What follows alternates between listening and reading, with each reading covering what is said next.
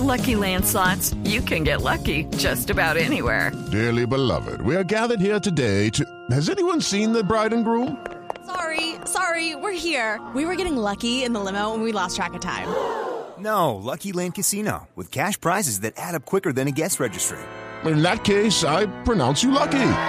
Play for free at LuckyLandSlots.com. Daily bonuses are waiting. No purchase necessary. Void were prohibited by law. 18 plus. Terms and conditions apply. See website for details. Son las 8 de la noche.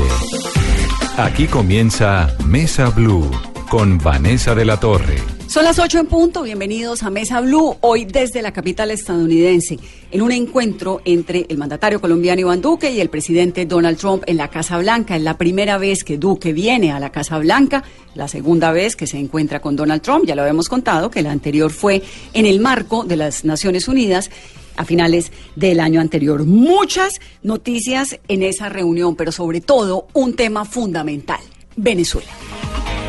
Esta ha sido una gran oportunidad para el fortalecimiento de las relaciones bilaterales entre los Estados Unidos y Colombia. Compartimos una visión clara para enfrentar el problema de las drogas. Hemos reafirmado el compromiso de los dos países para enfrentar el terrorismo. Y le agradezco además al presidente Trump y al gobierno de los Estados Unidos su solidaridad frente al acto terrorista que cometió el ELN en la Escuela de Cadetes General Santander. Quiero también resaltar que en este encuentro hablamos a profundidad sobre la crisis de Venezuela, la profunda crisis humanitaria que vive ese país.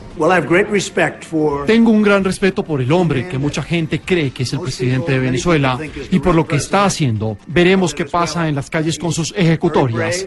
Realmente le damos crédito. Creo que va a funcionar muy bien. Es un mensaje muy contundente de reconocer a Juan Guaidó como el presidente legítimo de Venezuela y propiciar en cabeza de él una transición hacia la democracia. Si el presidente Maduro se sostiene, ¿ustedes tienen un plan B? Tengo plan B, C, D, E y F. Tengo gran flexibilidad.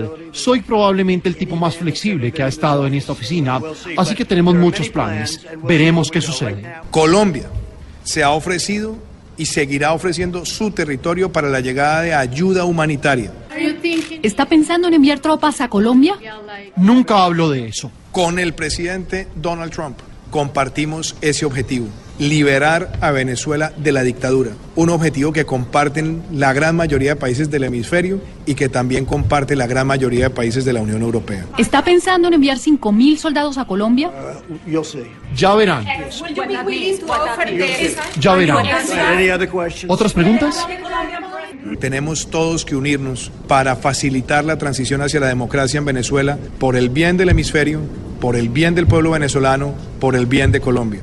Carolina, reacciones a las declaraciones de Iván Duque aquí en Washington y de Donald Trump allá en Colombia. Vanessa, buenas noches. Y desde Colombia las reacciones eh, vienen a esta hora desde la oposición. El primero en hacerlo ha sido Gustavo Petro, quien ha manifestado que todo lo que le interesa a la Casa Blanca hoy de Colombia no es cómo salimos de 60 años de guerra, sino cómo ayudamos a que se queden con el petróleo de Venezuela. También el expresidente Ernesto Samper ha dicho que hace dos años los viajes presidenciales a Estados Unidos eran para conseguir fondos y apoyos para la paz. Hoy día son para lo mismo, pero con destino a la guerra interna y a la guerra contra Venezuela.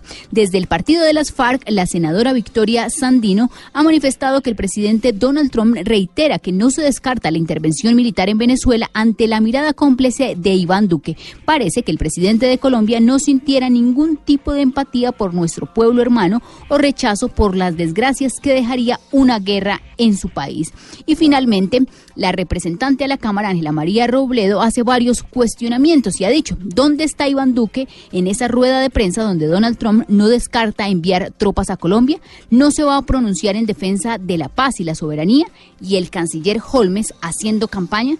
Me niego a que Iván Duque convierta al país en una plataforma de guerra. Son a esta hora de la noche, Vanessa, estas reacciones de diferentes sectores políticos luego de esta reunión bilateral entre el presidente de los Estados Unidos y el presidente de Colombia. Numeral Vanessa en Washington. Los estamos leyendo. Octavio, ¿qué dice la gente a través de Vanessa en Washington?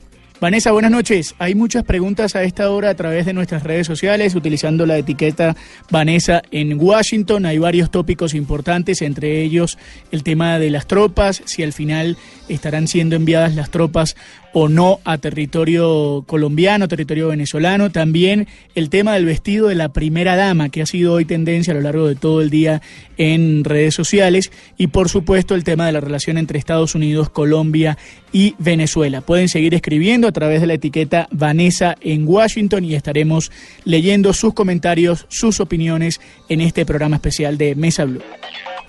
Sergio Gómez es el corresponsal del tiempo en Washington, Darcy Quinn, la enviada especial de Caracol Radio, y César Sabogal del periódico El Espectador. Comienzo por Sergio, que lleva cuántos años en Washington, Sergio? 20. O sea, ¿usted le ha tocado desde quién? ¿El primero fue Pastrana, tal vez? El primer presidente colombiano que eh, conocí acá fue Pastrana, que llegó en visita a Estados Unidos. Luego, pues obviamente Uribe, Santos sus dos periodos, Obama, Bush hijo y ahora eh, Donald Trump. Donald Trump tiene una característica y es que es impredecible para todo el mundo, incluido para la prensa que cubre la Casa Blanca en esta administración. Pero aún así, pues dio una serie de destellos en cuanto a la presencia de Estados Unidos en Colombia y obviamente ese interés que comparte con el gobierno colombiano, que es la salida de Nicolás Maduro. Creo que eso es como el objetivo y que, además lo dijeron los dos clarísimo, ¿no?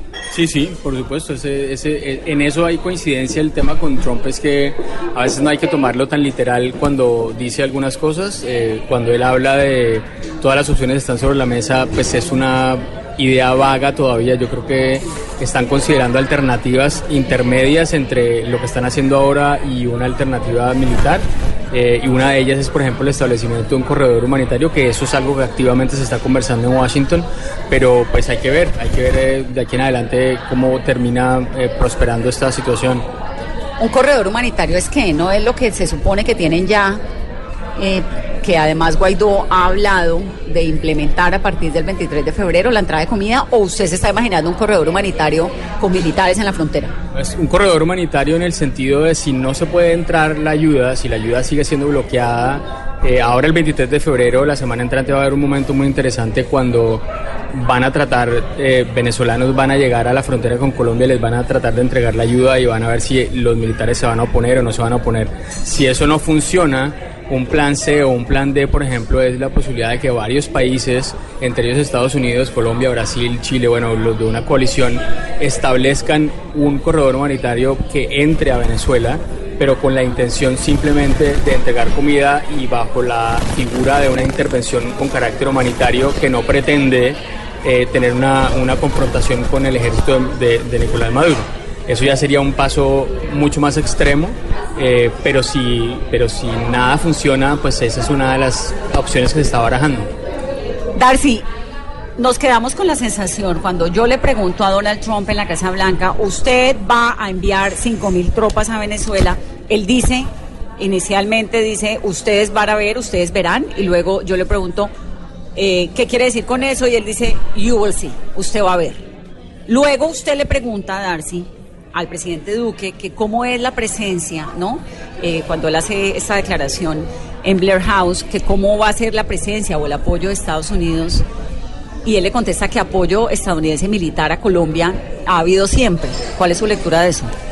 No, básicamente hay, hay un discurso un poco ambiguo al respecto, porque es que antes de que Donald Trump diera esa respuesta había, dijo, había dicho que no había pensado nunca en tropas militares en, en territorio colombiano. Luego, eh, bueno, y los 5.000 hombres, eh, you will see. Eh, es usted ya verá. Dos veces. Exactamente. Y luego el presidente Duque dice, mire, apoyo colombiano militar, apoyo norteamericano militar siempre ha recibido Colombia. Siempre lo seguiremos recibiendo y lo hemos recibido y, y, decir, pues aquí no hay nada novedoso. Ahora, le queda a uno la sensación de, de que sí tendremos un apoyo militar tal vez mayor, no, necesariamente en hombres, quizás en equipos, quizás en eh, material como lo hemos tenido, pero de pronto con una mayor intensidad. Pero de todas maneras lo que sí hay es un compromiso a cerrarle el cerco a Maduro, pero abrir, abrir... lo de la cerrar el cerco a Maduro está clarísimo porque lo hemos visto diplomáticamente, pero, pero militarmente, pues Yo creo que a través de los corredores humanitarios, es decir, se, se tienen que abrir exactamente, se abren o se abren, a las buenas o a las malas, la posibilidad de que se reciba esa ayuda, entre otras porque también dijeron es un delito de lesa humanidad, lo dijo el presidente Duque. Una persona que no permite el ingreso de esa ayuda cuando su gente se está muriendo, eso es un delito de lesa humanidad. Entonces, si uno lee entre líneas eh, todo lo, a lo que están acudiendo, quizás eso les dé razones, por ejemplo, ante el Consejo de Seguridad de Naciones Unidas o ante los organismos y la comunidad internacional de abrir a la fuerza determinados corredores ¿Con humanitarios. tropas de quién? ¿Y de dónde? Pues eh, de la región. Yo no veo tropas de Estados Unidos por miles de razones. Porque Estados Unidos, eso es un lapo que no se vuelve a dar, Afganistán, eh, todo lo que ha pasado Siria, aquí, Libia, exactamente, Egipto. bueno, Vietnam, pues vámonos más lejos, es decir, yo no Turquía. creo, sí, eso no es algo como que eh, estén en el plan de, de hacerlo eh, y que se vaya a apoyar desde acá, pero yo creo que sí van a hacer, digamos, van a abrir los caminos y van a dar todo el soporte para que lo hagan otros países. Me imagino que Colombia está directamente también involucrada en este Pero tema. tropas, la lectura suya frente a la presencia de tropas estadounidenses en Colombia es cuál? No, que yo no creo que van a llegar tropas porque es un tema también Con base en lo demasiado. que dijo Trump, ¿no? Es un tema demasiado escandaloso y no estamos en ese punto. Eso generaría rechazo de la comunidad, eh, Latinoamericana, digamos, latinoamericana, como una intervención de los eh, nor- de los yanquis y de Estados Unidos. Yo no lo veo así, pero, pero yo sí creo que va a haber un apoyo total, eso está claro, a ayudar a lo que restablecer, digamos, la democracia en Venezuela. César, César Sabogal del espectador. ¿Cuál es su visión de eso que ha dicho Trump, de la presión que le quieren ejercer a Venezuela? Es decir, ¿estamos de acuerdo, usted también está de acuerdo con que el objetivo eh, fundamental de Venezuela es, de, de- de Estados Unidos con el apoyo de Colombia, es Maduro tiene que salir, ¿no? Y que a pesar de que en esta visita pues hay otros temas en la agenda muy importantes, cultivos ilícitos, eh, agricultura, importación, exportación, etcétera, intercambio comercial, pues lo de Venezuela es, como lo dijo Sergio en el artículo que escribió hoy, la venezualización de las relaciones. Así es, Vanessa. Mire, lo que yo veo aquí y lo que pasó, lo que acabamos de vivir aquí con Trump y Duque, es una estrategia coherente. Esto no es un tema de Estados Unidos, sino sabemos que es una estrategia que eh, nació de toda la oposición, los líderes de la oposición venezolana que eh, por primera vez se organizaron, es decir, ya dejaron las, eh, las, eh, los ceros internos y todos los líderes de la oposición venezolana, las María Corinas, todos, lo que, Ledesma, Capriles. todos Capriles, todos lograron por primera vez en torno al nombre de Guaidó, una figura joven que no aparecía en el abanico, lograron eh, abrir un espacio, anteponer los egos y empezar a pensar ahora sí en, en- en un bloque. Contaron también con, con que los astros se alinearon, porque Canadá jugó un liderazgo grandísimo en la región, Colombia, Brasil. Brasil, Bra- a Brasil llegó un gobierno nuevo, un gobierno decidido, a Colombia llegó un, un gobierno nuevo de derecha que tampoco iba a permitir, porque además sabemos que Colombia y Brasil son los que son ah, los directamente afectados por, Por la, la cercanía, por la frontera. Entonces, en, Colombia, en Brasil, en toda la comunidad internacional, en los tanques de pensamiento aquí, en septiembre nació toda la estrategia para eh, arrinconar a Maduro. Esto, lo que yo destaco aquí, lo de Trump, lo que dijo es la coherencia del mensaje. Si usted ve en todas las declaraciones que están dando todos estos líderes, lo que hay un tema de disuasión, es decir, Venezuela, salga. Pero estamos, detrás de eso hay un tema de, tenemos tropa y no estamos solos y tiene que usted salir, señor Maduro.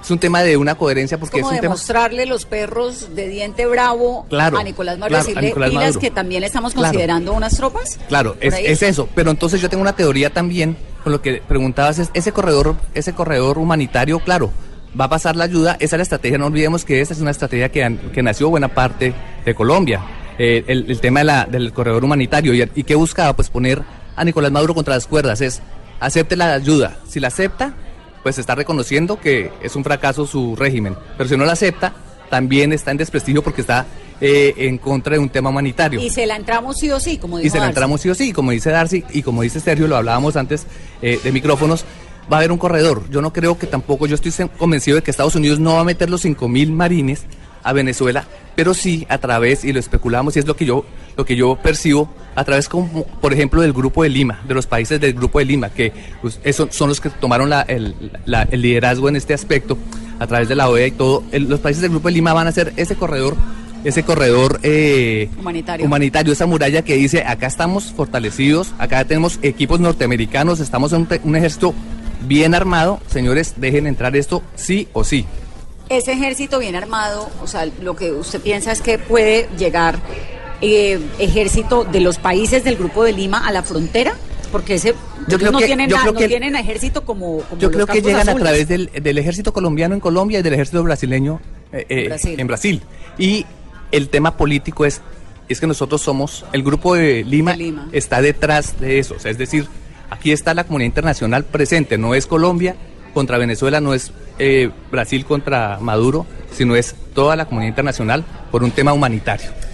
César Sabogal del Espectador, Darcy Quinn de Caracol Radio y Sergio Gómez del periódico El Tiempo. Estamos tratando de comprender lo que ocurrió hoy en esa visita oficial de trabajo, ¿no, Sergio? Así se llama, que eso es como una categoría nueva, porque uno ha visto visitas de Estado. Gracias, compañeros, qué gusto tenerlos aquí en Mesa Blue. Uno ha visto visita oficial, visita de Estado, que es la de las banderas por todo Washington y todos los honores, y la de hoy era oficial de trabajo que la inaugura el presidente. No la inaugura necesariamente hoy, pero digamos el, el, el, el, método, la descripción es de esta Sí, administración. es un, es un formato. Formato. Es un formato interesante y, eh, que, que ha usado el presidente Trump porque está combinando las dos. Está combinando la visita de trabajo que por lo general se caracteriza con un almuerzo en el que, como dice su nombre, almuerzan, almuerzan y trabajan eh, y está acompañado por un grupo de asesores, etcétera. Y tiene algo del formalismo que tiene una visita de Estado, que es eh, los soldados a la entrada, las banderas izadas, eh, la recepción en Blair House, la estadía del presidente de, de colombiano en Blair House con su equipo. Blair House es la casa de visitantes donde se quedan los mandatarios que llegan pues eh, a la Casa Blanca recibidos. Es al ladito, al frente de la Casa Blanca. Es, es como una visita antes de lo que sería una visita de Estado que además eh, incluye un componente de trabajo importante y pues tampoco es una visita muy larga porque en realidad si uno se pone a pensar el tiempo que el presidente Iván Duque pasó en la Casa Blanca como tal fueron menos de dos horas. Pero se queda en Blair House dos noches. Pero se queda en Blair House dos noches. Como si fuera una visita de Estado, pero no es una visita de Estado ni es una visita oficial porque le la oficial no se queda ahí. correcto, sí, pe- le ofrece eso, pero lo que es curioso es que el presidente Duque, por ejemplo, se va hasta el sábado. Sin embargo, se la prestaron solo dos días. Sergio, hay otra, otro componente aquí importante que son las elecciones en Estados Unidos dentro de dos años. Ah, bueno, antes de preguntarle eso, lo de la libreta amarilla de Bolton, cuando en Colombia nos dimos cuenta de las 5.000 tropas que tenía anotadas eh, Bolton, pues uno sabe que, que- que aquí las coincidencias, las casualidades, ¿no? Y ese tipo de accidentes no ocurren. ¿Cómo se vio eso en acá en Washington? ¿Cómo se vio? O sea, ustedes los corresponsales pensaron que había sido un accidente o, o que había Mm. algo ahí más planeado. Pues es, es, es- había las dos cosas. Por un momento, obviamente, era, un- era una rueda de prensa sobre Venezuela, en el que se estaban discutiendo las sanciones a Venezuela. Y normalmente antes de esa rueda de prensa, los funcionarios se reúnen y discuten y hablan y pues también toman apuntes y cosas. Entonces existía la posibilidad de que realmente fuera una anotación de una de esas conversaciones que le hubiera puesto ahí. Pero no Ahora, tiene una cantidad de pregunta- asesores que le dicen, mire pilas. Es que la, la pregunta es si efectivamente lo hizo a propósito porque quería mandar un mensaje, pero efectivamente lo más probable es que la conversación existiera. lo de las 5.000 tropas Sí, que existiera una, una Ahora conversación sí. sobre el tema, entre otras cosas, porque hay un tema, hay un tema que nadie resalta sobre esto y es que Estados Unidos eh, tiene que estar preparado. Estados Unidos tiene que estar preparado en caso de que suceda algo contra su personal en la embajada en Venezuela. Y en el caso, por ejemplo, jamás repetirían la experiencia que tuvieron en Benghazi, en Libia, en donde por dudar unos instantes terminaron muertos seis funcionarios del Departamento de Estado y se convirtió en algo que prácticamente hundió la candidatura de, De Hillary, Hillary Clinton, Clinton. a la presidencia. Entonces, eh, en este caso, tener un contingente de tropas listo en caso de que Maduro cometiera el error de tomarse por la fuerza de la embajada y, poner en peligro a sus ciudadanos, pues Estados Unidos, por supuesto, tiene un plan una estrategia lista para para poder eh, eh, eh, proteger a esas personas que están en este momento dentro de la embajada y muchos americanos que todavía están en el país. Y habla Trump de plan A, plan B, plan C, plan todos. Ahora, se vienen elecciones en Estados Unidos en dos años, con la posibilidad del presidente ser reelegido. Tal vez su mensaje y esta concentración contra Venezuela, calificando el socialismo venezolano y diciéndole a Estados Unidos nunca se vayan a, dejar conquistar por el socialismo, porque entonces Estados Unidos termina siendo socialista como Venezuela y lo que pasa es en un país que es socialista, pues es que termina siendo como Venezuela y los demócratas representan como ese terror. Es por ahí un poco la cosa del mensaje de Trump. O sea, ¿por qué para la política eh, interna de Trump el tema de Venezuela es importante? Yo creo que es mucho más simple que eso. Yo creo que eh, Trump sabe que el tema de Venezuela es un tema que funciona eh, electoralmente en el estado de la Florida, en donde hay una gran cantidad de cubanos anticastristas que por supuesto están en la misma página que él en el tema de Venezuela y además hay una gran cantidad de migración venezolana y otros hispanos que se han solidarizado con el pueblo de Venezuela y Trump sabe que Florida, como ha sido en años pasados, es un estado clave para llegar a la reelección. Entonces, eh, eh, la apuesta por Venezuela, aparte de que debe tener un interés legítimo, porque efectivamente en Venezuela lo que está sucediendo es una, una Sí, tragedia, una humanitaria, también tiene un cálculo de política interna porque sabe que, que es un gesto que le va a agradecer la comunidad eh, cubana anticastrista en Florida y le van a agradecer los venezolanos y le van a agradecer buena parte de los hispanos, no solamente eh, eh, de Miami de- o de Florida, sino también en diferentes eh, partes de Estados Unidos en donde el voto hispano pues va a jugar un papel central en esas importante. elecciones. Sergio, gracias. Bueno, así están eh, las cosas, los análisis con los periodistas desde Washington. Continuamos en Mesa Blue. Estás escuchando Blue Radio con el Banco Popular. Siempre se puede. Soy Sebastián Pardo y todos los días veo cómo con esfuerzo y dedicación mis ideas se convierten en grandes proyectos. Trabajando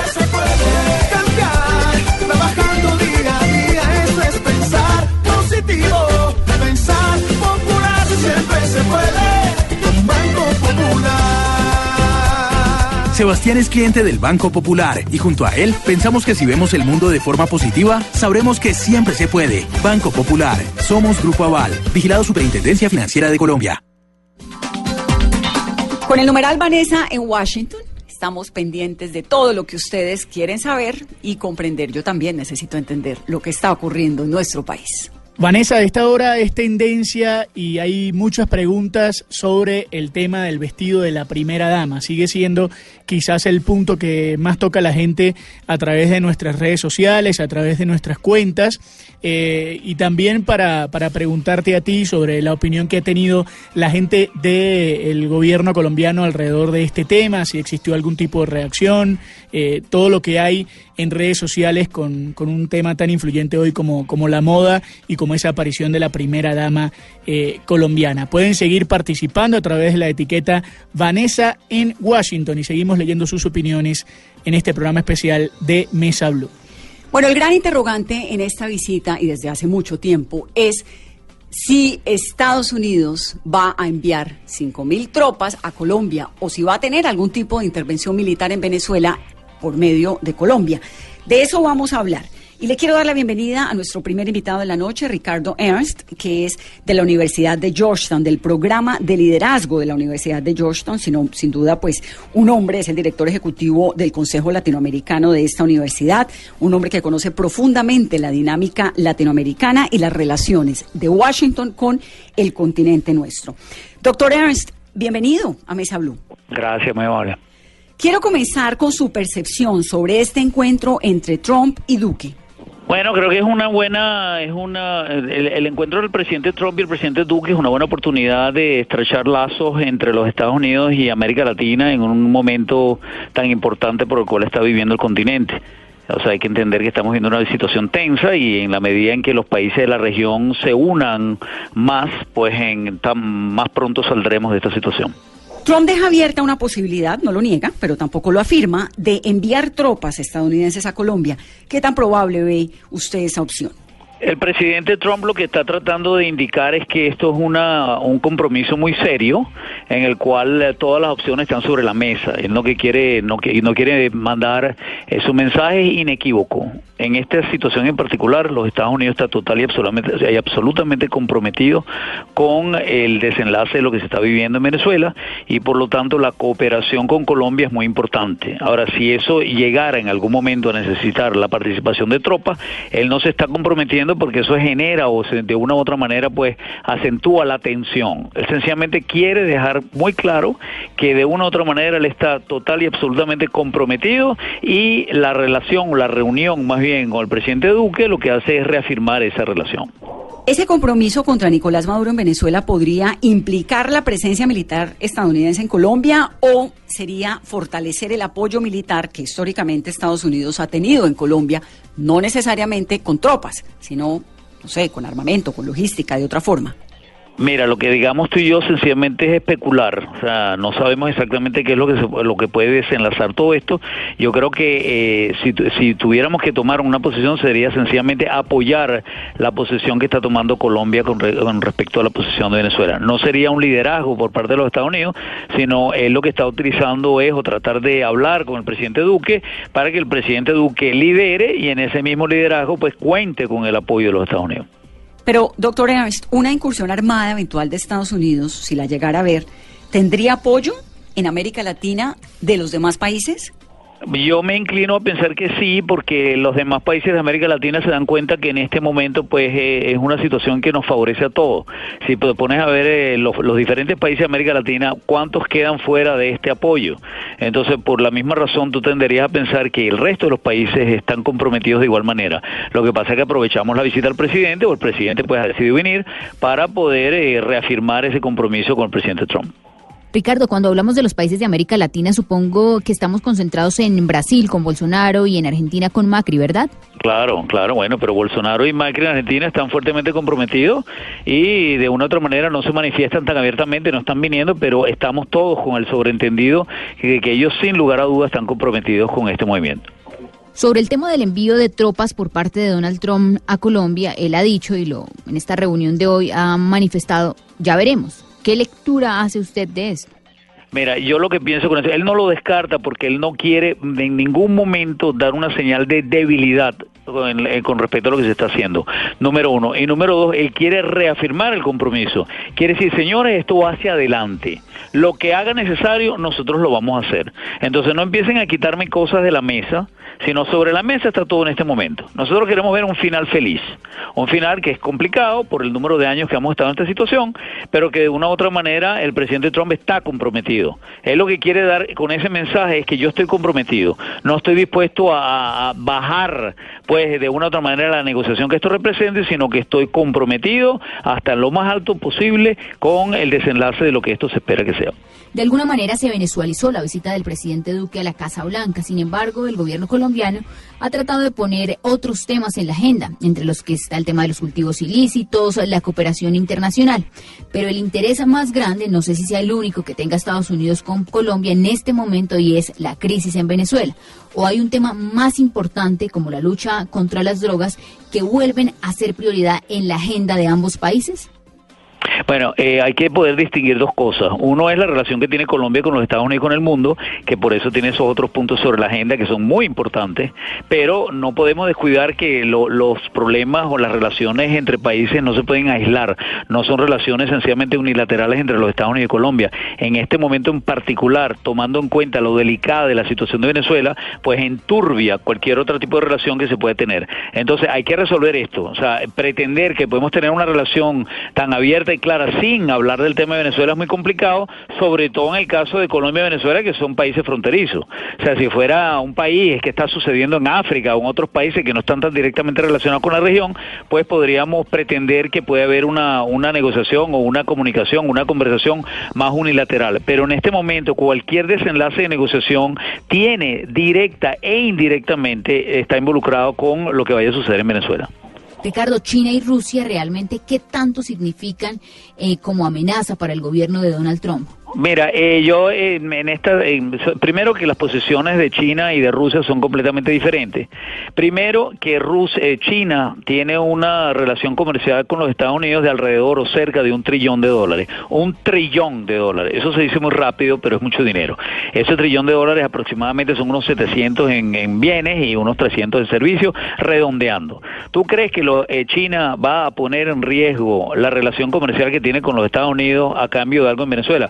Fíjate que de hecho ya los chinos han bajado la retórica con respecto a la posición que tienen en la región. De la misma manera que China está pasando por un problema, no un problema, una situación económica en donde el crecimiento del 6.6%, no es lo que ha venido haciendo en los últimos años, por lo tanto China tiene sus propios problemas para los cuales la relación comercial con los Estados Unidos es fundamental. Entonces, yo, en mi opinión, no creo que China va a sacrificar esa relación con los Estados Unidos a cambio de una participación en la China, con- en, en Venezuela, China en Venezuela, con la cual ellos tienen ciertos tratados comerciales, pero que no llegan al nivel de envergadura de lo que estamos hablando. La posición de Rusia es muy diferente. Rusia no tiene, tiene un tratado comercial con los Estados Unidos muchísimo menor, 70 billones o alrededor de eso. O sea que en realidad ellos no tienen un compromiso, digamos, financiero, no tienen un reto financiero, pero los rusos sí les gusta tener una, una posición geopolítica, les interesa tener eh, barajitas en la, en, en la, en la jugada y esto pues es la manera de eventualmente poder negociar contra algo. Pero a la final Rusia se mantiene al margen, no está directamente metido, el, eh, Cuba es un problema completamente diferente, o sea, la geopolítica como se está moviendo en este momento en el mundo, eh, se, te das cuenta que hay unas tendencias muy importantes, muy interesantes.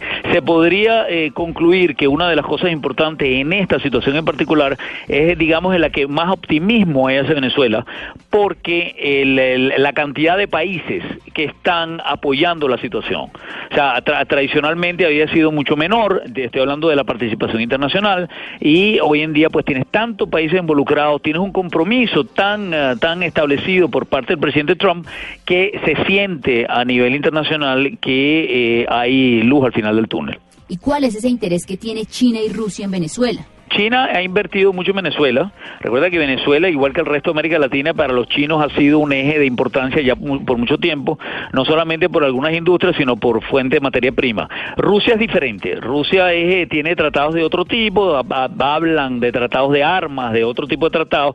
No es un tratado de, inversión en la compra de materia prima como lo tiene China. China sí tiene inversiones en, eh, industrias de primera necesidad y a, través del tiempo ha venido aumentando su presencia en la región. De hecho, se habla mucho del eje este-oeste, que no necesariamente es el eje norte-sur. Tradicionalmente siempre hablamos de la relación de América Latina hacia los Estados Unidos, pero hoy en día ya hay una creciente participación de Asia en la región. El interés de Asia en América Latina es importante, sobre todo como una fuente de materia prima, y por eso es que las inversiones de los chinos en la región han crecido de una manera importante. Entonces, ¿por qué Venezuela? Bueno, porque de una u otra manera tienen deuda, pues le deben algo. O sea, el monto, independientemente de cuánto el monto, sigue siendo un monto. Lo que pasa es que proporcionalmente hablando, relativo a, la- a las cifras de comercio que se manejan con los Estados Unidos, eh, no, no es comparable. Militarmente, ¿qué tanto apoyaría Rusia a Venezuela en caso de que esto se desborde? No sé qué tan importante, yo la verdad que no tengo idea de si la participación rusa con Venezuela es alta o baja, lo que se habla es que hay intercambio de compra y venta de armas. Ahora, lo que cuánto es el monto no tengo yo la menor idea y no, no sé qué tan importante y significativo sea. Ahora, especulando nuevamente, porque toda esta conversación no es más que basada en especulación, hasta qué punto yo creo que los rusos se van a meter militarmente en una situación, en, en un de- desenlace en Venezuela, creo que las probabilidades de que suceda son muy bajas. Gracias, doctor Aaron's, por estar en Mesa Blue. Por favor, a la orden para lo que quieran. Vamos a hacer una pausa rápidamente en esta conversación. Desde Washington es Mesa Blue. La radio acompaña. Entretiene, informa, divierte y es cercana. A través de la radio te contamos historias y con ello incentivamos tu imaginación. Si estás triste, pon la radio. Si estás alegre, pon la radio. Si te sientes solo, pon la radio. Si quieres saberlo todo, pon la radio. Porque la radio siempre estará ahí, a tu lado. Para acompañarte, informarte, entretenerte. La radio es tu cómplice. Numeral Pon la Radio. Pon Blue Radio. Hoy en Blue Radio. Hola, amigos de Blue Radio. Yo soy Martina la Peligrosa y les cuento que voy a estar representando a Colombia en el Festival Viña del Mar y les tengo muchísimos chismecitos y detalles aquí en Bla Bla Blue, mi última entrevista antes de ir a Viña del Mar. Bla bla blue. Conversaciones para gente despierta. De lunes a jueves desde las 10 de la noche por Blue Radio y bluradio.com. La nueva alternativa. Todos tenemos un reto, algo que nos impulsa, eso que nos hace levantar de la cama todos los días, un sueño que nos lleva al límite y nada más importa. No importa el dolor, ni la frustración, no importa el tiempo. Un reto que es a la vez nuestro combustible y nuestra obsesión. Porque nada se consigue de la noche a la mañana. Este es mi reto. ¿Cuál es el tuyo? Pasta Sonia, sabor y energía que te hacen mejor. Trabajamos pensando en usted. jóvenes alumnos de la Escuela de Cadetes de Policía General Francisco de Paula Santander, Colombia, que estén presentes delante de Dios. Nunca los olvidaremos. El cadete Luis Alfonso Mosquera Murillo, el cadete Oscar Javier Saavedra Camacho, cadete Jonatán Efraín Suescún García, el cadete Manjarres Contreras Juan Felipe. Paz en sus tumbas. Blue Radio recuerda a nuestros Te héroes. pedimos, Señor, que le des su paz.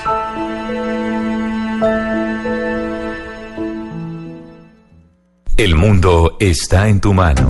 Escúchalo. Noticias de Colombia y el mundo a partir de este momento. Léelo, entiéndelo, pero también opina. Con respecto a la pregunta del día. Comenta. Yo pienso que ese código. Critica. Y sí, pienso que. Felicita. Vean que el pueblo lo está En respaldando. el fanpage de Blue Radio en Facebook tienes el mundo y un espacio para que compartas lo que sientes. Búscanos como Blue Radio en Facebook. Tú tienes mucho que decirle al mundo, porque en Blue Radio respetamos las diferencias. Blue Radio, la nueva alternativa.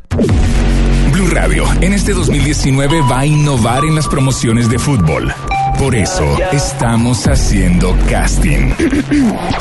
Todo el fútbol con el mejor equipo deportivo aquí en Blue Radio. Este fin de semana todo el fútbol en Blue. Bueno, no, mejor tal vez no. Este fin de semana en Blue Radio, todo el fútbol. Este fin de semana la alegría del fútbol en Blue Radio.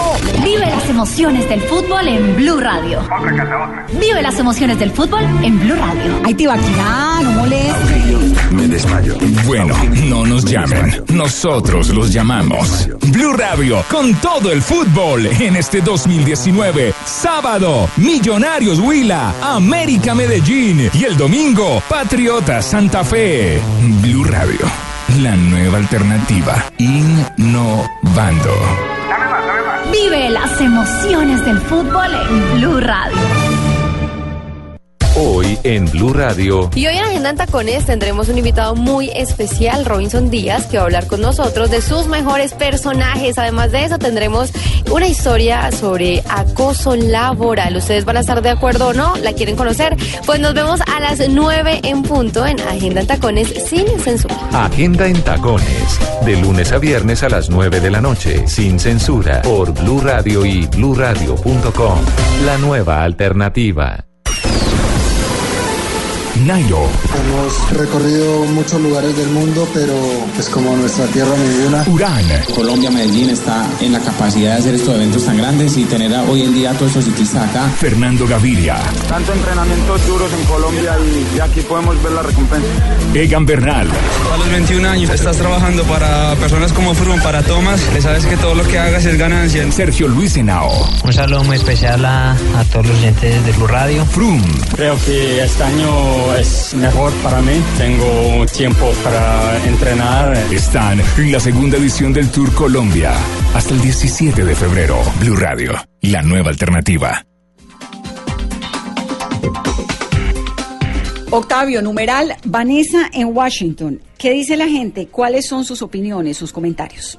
Vanessa, a esta hora otro de los puntos que a la gente eh, más se refiere en cuanto a redes sociales y a través de nuestra etiqueta Vanessa en Washington en esta edición especial de Mesa Blue tiene que ver con la ayuda humanitaria eh, que está o que puede entrar a Venezuela. Eh, la gente pregunta eh, cuál va a ser el, digamos, la posición de Colombia con respecto a eso, qué pasa con los Estados Unidos, cómo pueden ayudar a Venezuela en función del bloqueo o no del gobierno actual del presidente Nicolás Maduro. muchas preguntas alrededor de ese tema que ha sido parte importante también de la agenda de la audiencia del día de hoy de Mesa Blue. Recuerden que pueden seguir participando a través de la etiqueta Vanessa en Washington en esta edición especial desde los Estados Unidos de Mesa Blue. Cynthia Aronson es también una analista, una mujer profundamente conocedora de la historia del conflicto de nuestro país. Doctora Aronson, bienvenida a Mesa Blue. Bueno, muchas gracias por la invitación, un placer. Sus conclusiones que deja la reunión de Duque y Trump. Bueno, yo no sé exactamente qué va a pasar, pero obviamente es un es un momento crítico para Venezuela eh, en que pues Colombia tiene eh, mucha ayuda humanitaria eh, lista para ser enviada a Venezuela y obviamente el gobierno de Nicolás Maduro está prohibiendo que esa ayuda entre. Eh, y el presidente interino Juan Guaidó anunció hace unos días que el 23 de febrero, un mes después de su toma de posesión, va a haber un, un esfuerzo enorme y público para, para que esa ayuda entre. Em, yo no sé qué va a suceder, nadie sabe cómo esa ayuda va a poder llegar a territorio venezolano, eh, es, es una ayuda necesitada, y, pero todavía em, el gobierno está, eh, se, se, opone a, a dejarlo entrar libre. ¿Qué deberían hacer, en su opinión, los países del Grupo de Lima que van a tener una reunión en Colombia la semana entrante? ¿Cuál debería ser esa estrategia para que la ayuda humanitaria llegue sin bloqueos, rápido y necesariamente sin, sin una intervención militar, no? Bueno, yo creo que hay em, eh, fotos muy eh, eh, llamativos que, muestran que los camiones de, las Fuerzas Armadas de, Venezuela están en la carretera bloqueando la entrada de la ayuda, em, pero la frontera, como ustedes saben muy bien, em, es, eh, es, es muy larga. Eh, y hay muchos puntos donde cruzan los migrantes y donde puede entrar eh, la, la ayuda. Entonces, si es algo muy discreto, yo creo que hay hay más chance eh, para mandar eh, lo que lo que los venezolanos necesitan. Es decir, que de pronto la estrategia debería estar encaminada a no hacer tan visible el traslado de esta ayuda humanitaria. Bueno, yo creo que el uso del de la ayuda humanitaria como un, eh, una, una herramienta política es una estrategia que, que lleva muchos riesgos. Em, eh, obviamente eh, es el gobierno de Venezuela que ha politizado el tema de la ayuda humanitaria, eh, negando la entrada de esa ayuda que, el pueblo venezolano tanto necesito, necesita. y, pero ahora usar la ayuda humanitaria como un instrumento de la oposición Em, podría ser contraproducente eh, y yo creo que hay que buscar eh, canales que no son necesariamente muy públicos para, para que la ayuda eh, pueda llegar a, a, la gente necesitada. Ha dicho Duque que Maduro tiene los días contados. ¿Usted cree que el cerco diplomático se va a materializar o esto es lo que hemos visto tantas veces en Venezuela, una crisis pero la permanencia de Maduro en el Palacio de Miraflores.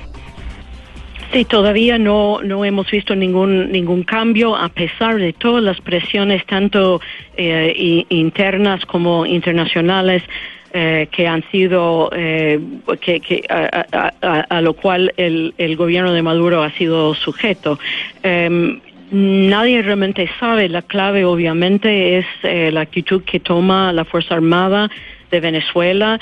Eh, la oposición apostó en anunciar una amnistía para que la gente se sienta más, eh, más cómoda en, en, eh, dividirse del régimen. Esto no ha sido suficiente, al menos para, para la cúpula de las Fuerzas Armadas, que son, además de ser eh, un, un ejército, es un grupo económico, tanto en la economía legal como la economía ilícita.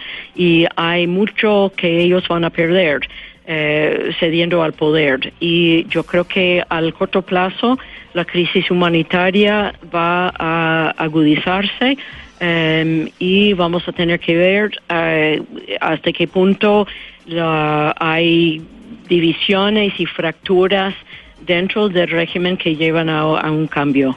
Frente a una posible incursión armada, los países de América Latina, sobre todo Argentina y Brasil, por ejemplo, que ha sido ahora, que ahora es tan importante cuando nunca lo había sido, no había tenido una relación bilateral tan fuerte con Washington, eh, ¿la apoyarían? No creo, y yo creo que hay, ahí hay una diferencia importante entre los países del Grupo de Lima y el, el gobierno de, de Donald Trump. Trump ha querido mantener el incertidumbre, diciendo que todas las opciones están sobre la mesa, eh, y obviamente es una referencia a una posible intervención militar. Eh, yo no lo veo muy probable, muy posible. Yo creo que hay mucha oposición en Estados Unidos, tanto de los políticos como de, la misma Fuerza Armada de Estados Unidos. Eh, pero es un punto en lo cual los países de la región no están de acuerdo para nada. Y si uno ve la última declaración del Grupo de Lima, eh, hay un párrafo dedicado a esto, que la solución militar no es eh, la manera de resolver la crisis. La relación entre Colombia y Estados Unidos está cambiando. Ya, digamos, no, no se ve como primer tema el, el tema del narcotráfico, igual a la redundancia, sino Venezuela. Yo creo que ambos temas son muy relevantes. Obviamente Venezuela es la crisis eh, de, este momento y, y en, en muy eh, eh, poco tiempo eh, ha, ha habido pues la posibilidad de un cambio con la, em, la elección de, de Juan Guaidó como eh, presidente de la Asamblea Nacional y después su declaración como presidente interino. Y con esto la eh, el reconocimiento a, Guaidó por tantos países de la comunidad internacional, después las manifestaciones dentro de, de Venezuela y, y también en los sectores populares, eh, el rechazo eh, creciente contra el régimen. O sea, estos son cambios en la dinámica interna del país y la- el entorno internacional muy grande. Entonces, obviamente, Venezuela ocupa un, un lugar central en la relación entre Colombia y Estados Unidos, justamente por Colombia, porque Colombia es el país receptor eh, principal de los eh, de los migrantes y, y tiene la larga frontera. Eh, pero eso no implica que el tema de narcotráfico, eh, el tema de eh, la implementación del acuerdo de paz, el tema de los asesinatos de los líderes sociales, no siguen siendo temas importantes en la relación bilateral, no tanto entre la Casa Blanca y el presidente Duque, sino eh, dentro del Congreso, donde hay distintos corrientes, como siempre han habido en la relación bilateral. Usted menciona, doctora Cintia, el tema del acuerdo de paz. Para el presidente Donald Trump, la implementación del acuerdo hace parte como de su lista de prioridades eh, que tiene el gobierno americano con Colombia. No creo que sea parte de la lista, pero es parte, bueno, si bien no es parte de, la, de los temas que interese al presidente Trump, es una prioridad para el gobierno de Estados Unidos, para la embajada y, y para el Congreso. Doctora Cintia, finalmente, el escenario político de América Latina para Donald Trump cambia con la llegada de Macri, con Bolsonaro en Brasil y con Duque en Colombia. Yo creo que eh, estos países eh, siempre han sido países democráticos eh, y lo que lo que se ve en la región es una gira eh, hacia eh, el centro centro derecha eh, mientras en el pasado eh, ah, hubo muchos gobiernos de, de izquierda. Pero yo creo notable que hay eh, una coalición que representa el grupo de Lima, que es centro, centro derecha, centro izquierda, eh, incluyendo a países como, eh, como Ecuador, que en el pasado fue como muy eh, anta- eh, con muchos antagonismos con, con Colombia. Em, pero obviamente hay una inclinación hacia gobiernos más conservadores y, y eso de cierto modo ayuda a Colombia y ayuda a Casablanca. Doctora Cintia, gracias por estar a esta hora de la noche con nosotros aquí en Mesa Blue. Muchas gracias por la invitación, un placer. Terminamos. A ustedes, gracias por acompañarnos una vez más, por ayudarnos a comprender este mundo, este país y la relación que tiene con la gran potencia de nuestro hemisferio. Es Mesa Blue. Feliz noche.